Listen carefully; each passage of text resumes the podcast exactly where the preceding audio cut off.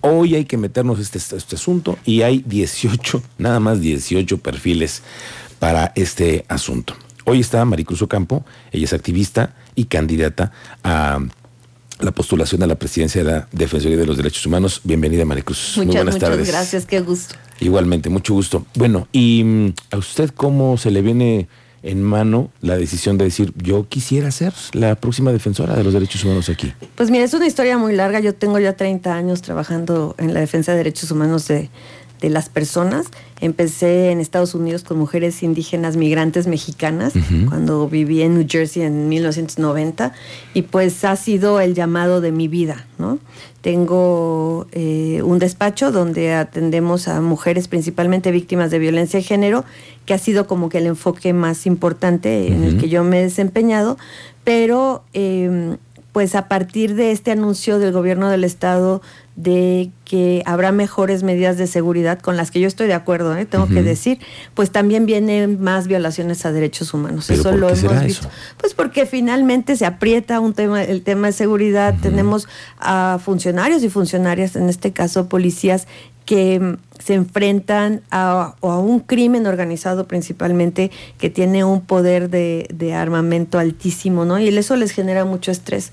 Entonces creo que es importante tanto proteger a la ciudadanía como también ser ese eslabón con las autoridades para asegurarnos de que el trabajo dentro de la función se lleve a cabo correctamente. Claro, pero aquí es en donde de pronto decimos, bueno, y es que las defensores de los derechos humanos a veces son los que están defendiendo a los delincuentes. Mucho, mucha gente me lo dice, ¿no? ¿Y usted qué opina de eso? Mira, yo creo que, que si entendemos los derechos humanos como los derechos que nos permiten acceder o, aspirar a la felicidad los veríamos de otra manera. Los derechos humanos tienen que ver con todos los aspectos de nuestra vida, tienen que ver con educación, tienen que ver con salud, tienen que ver con medio ambiente, tienen que ver con acceso a las tecnologías, con tener agua, tener piso firme, eh, también, pero también tienen que ver con el respeto de los derechos de esas personas que están imputadas de delitos y que todavía no han sido sentenciadas, ¿no? Como es el caso de las personas que están en prisión preventiva, ya sea oficiosa o necesaria, que están viviendo dentro de una institución eh, privadas de la libertad, pero que todavía no han, eh, no han sido sentenciadas, ¿no? Todavía son inocentes.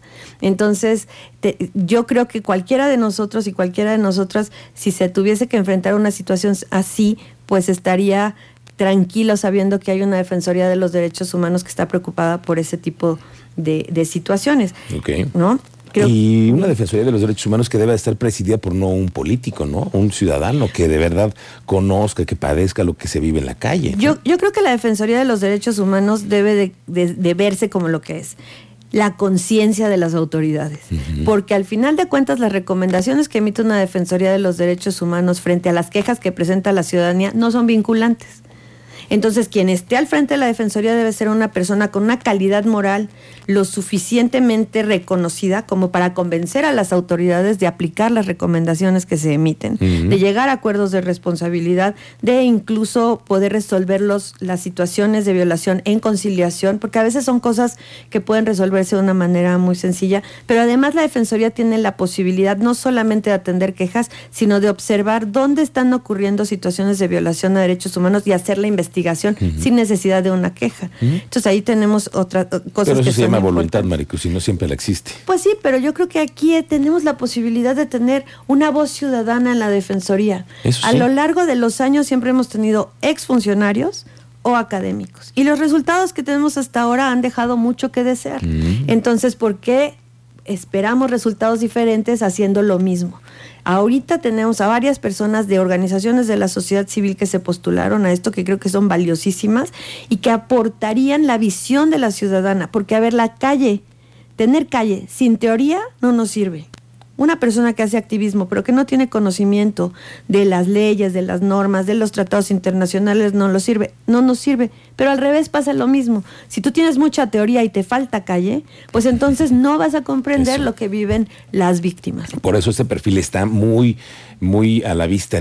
Los diputados tienen una gran responsabilidad en saber a quién le van a dar esta, esta responsabilidad de dirigir, de representar los derechos humanos. A ver.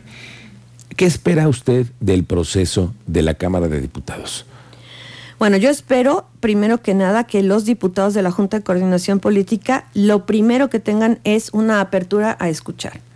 Yo me he reunido con varias personas de instituciones públicas, fiscalías, eh, instituciones eh, policíacas y demás, para saber qué es lo que ellos ven de la relación con la Defensoría de los Derechos Humanos y poder entender esa parte, porque yo entiendo la parte ciudadana, pero quiero ver esta otra. La parte de las autoridades con la Defensoría. Así es, pero, pero lo que necesitamos de los diputados y diputadas es que realmente tengan una apertura de escucha, que vean que hay personas como el gobernador Mauricio Curi que no surge de un partido político, que no surge de un este de una trayectoria en el funcionariado como es mi caso también y que podemos hacer un muy buen trabajo y que lo que necesitamos es que nos den la oportunidad oportunidad para los ciudadanos. Así es. Y los diputados tendrán esa sensibilidad para tener eh, el conocimiento de escuchar las, las experiencias, el currículum, la trayectoria, y no que sea un dedazo que traigan el dedo cargado por ahí. Pues mira, yo he decidido darles el beneficio de la duda, porque además es una legislatura que acaba de llegar. Algunos de ellos ya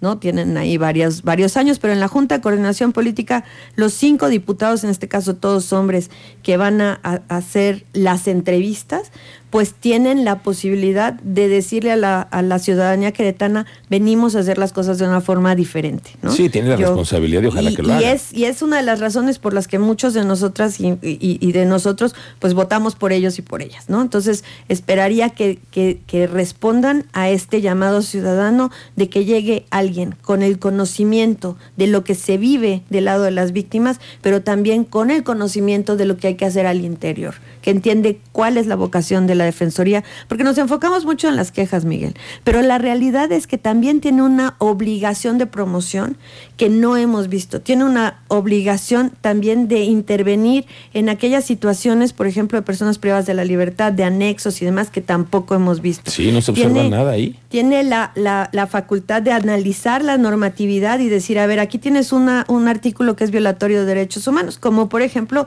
el caso de prohibir a las personas con VIH-Sida contraer matrimonio. Eso se debió haber corregido ahora que se hizo lo del matrimonio igualitario, pues no se hizo. Entonces, todo eso es, es parte de la Defensoría. Y entender que la Defensoría no es una autoridad judicial pero que sí puede guiar a las personas hacia aquellas autoridades donde sí van a tener la garantía de sus derechos, porque las principales responsabilidades de la Defensoría de Derechos Humanos es proteger y promover más no sancionar. No puede sancionar, la garantía no la tiene de este lado y el respeto tampoco es, es una de las principales eh, obligaciones de la Defensoría. Pero a ver una cosa, Maricruz. Em, yo he escuchado muchas veces que dicen, es que la Defensoría de los Derechos Humanos no tiene dientes, no, a los otros los funcionarios no nos pueden hacer nada, como decías tú hace un momento, ¿no? No es vinculatoria, ¿no? Las, las eh, eh, las quejas de los ciudadanos cuando se convierten ya en recomendaciones, pues ah, son recomendaciones que escuchan nada más, pero por hasta ahí usted es de las personas que piensa que la Defensoría de los Derechos Humanos debería tener otras facultades para poder sancionar a los funcionarios que se les pasa la mano? Lo que pasa es que ya tenemos la autoridad que hace eso, ¿no? Es que es el Poder Judicial. Entonces, lo que la Defensoría de los Derechos Humanos hace es observa y señala. ¿No? Y, y, el castigo, vamos a decirlo así, o la penalización es el escrutinio público. Por eso se tiene que hacer muy público lo que hace la Defensoría de los Derechos Humanos. Que los funcionarios y las funcionarias sepan que si rechazan una recomendación, vamos a decirle a la gente por qué. Se sepa. Que se sepa. Que no sean comparsas del gobierno. Pero por supuesto, pero además no nada más eso, sino que si aceptan una recomendación, entonces también le vamos a informar a la ciudadanía cómo es que están implementando las recomendaciones y qué resultados está teniendo, no solamente en la persona que presentó la queja, sino en la transformación de la institución y la sociedad. Eso, pues mucha suerte en ese proyecto que usted va a presentar a los diputados. ¿Cuándo le toca a usted su, audiencia?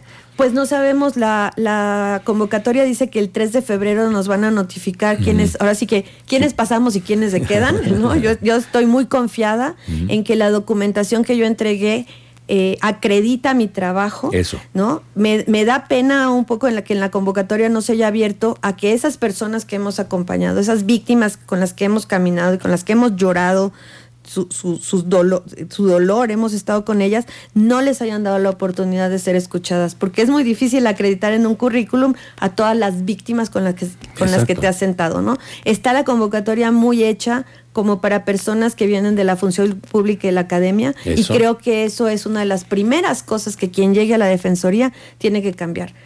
Hacer una promoción para hacer una reforma muy integral a la ley de derechos humanos del Estado de Querétaro que hace falta eh, actualizar para que las víctimas también tengan voz en este proceso. Muy bien, Maricruz Ocampo, pues mucha suerte.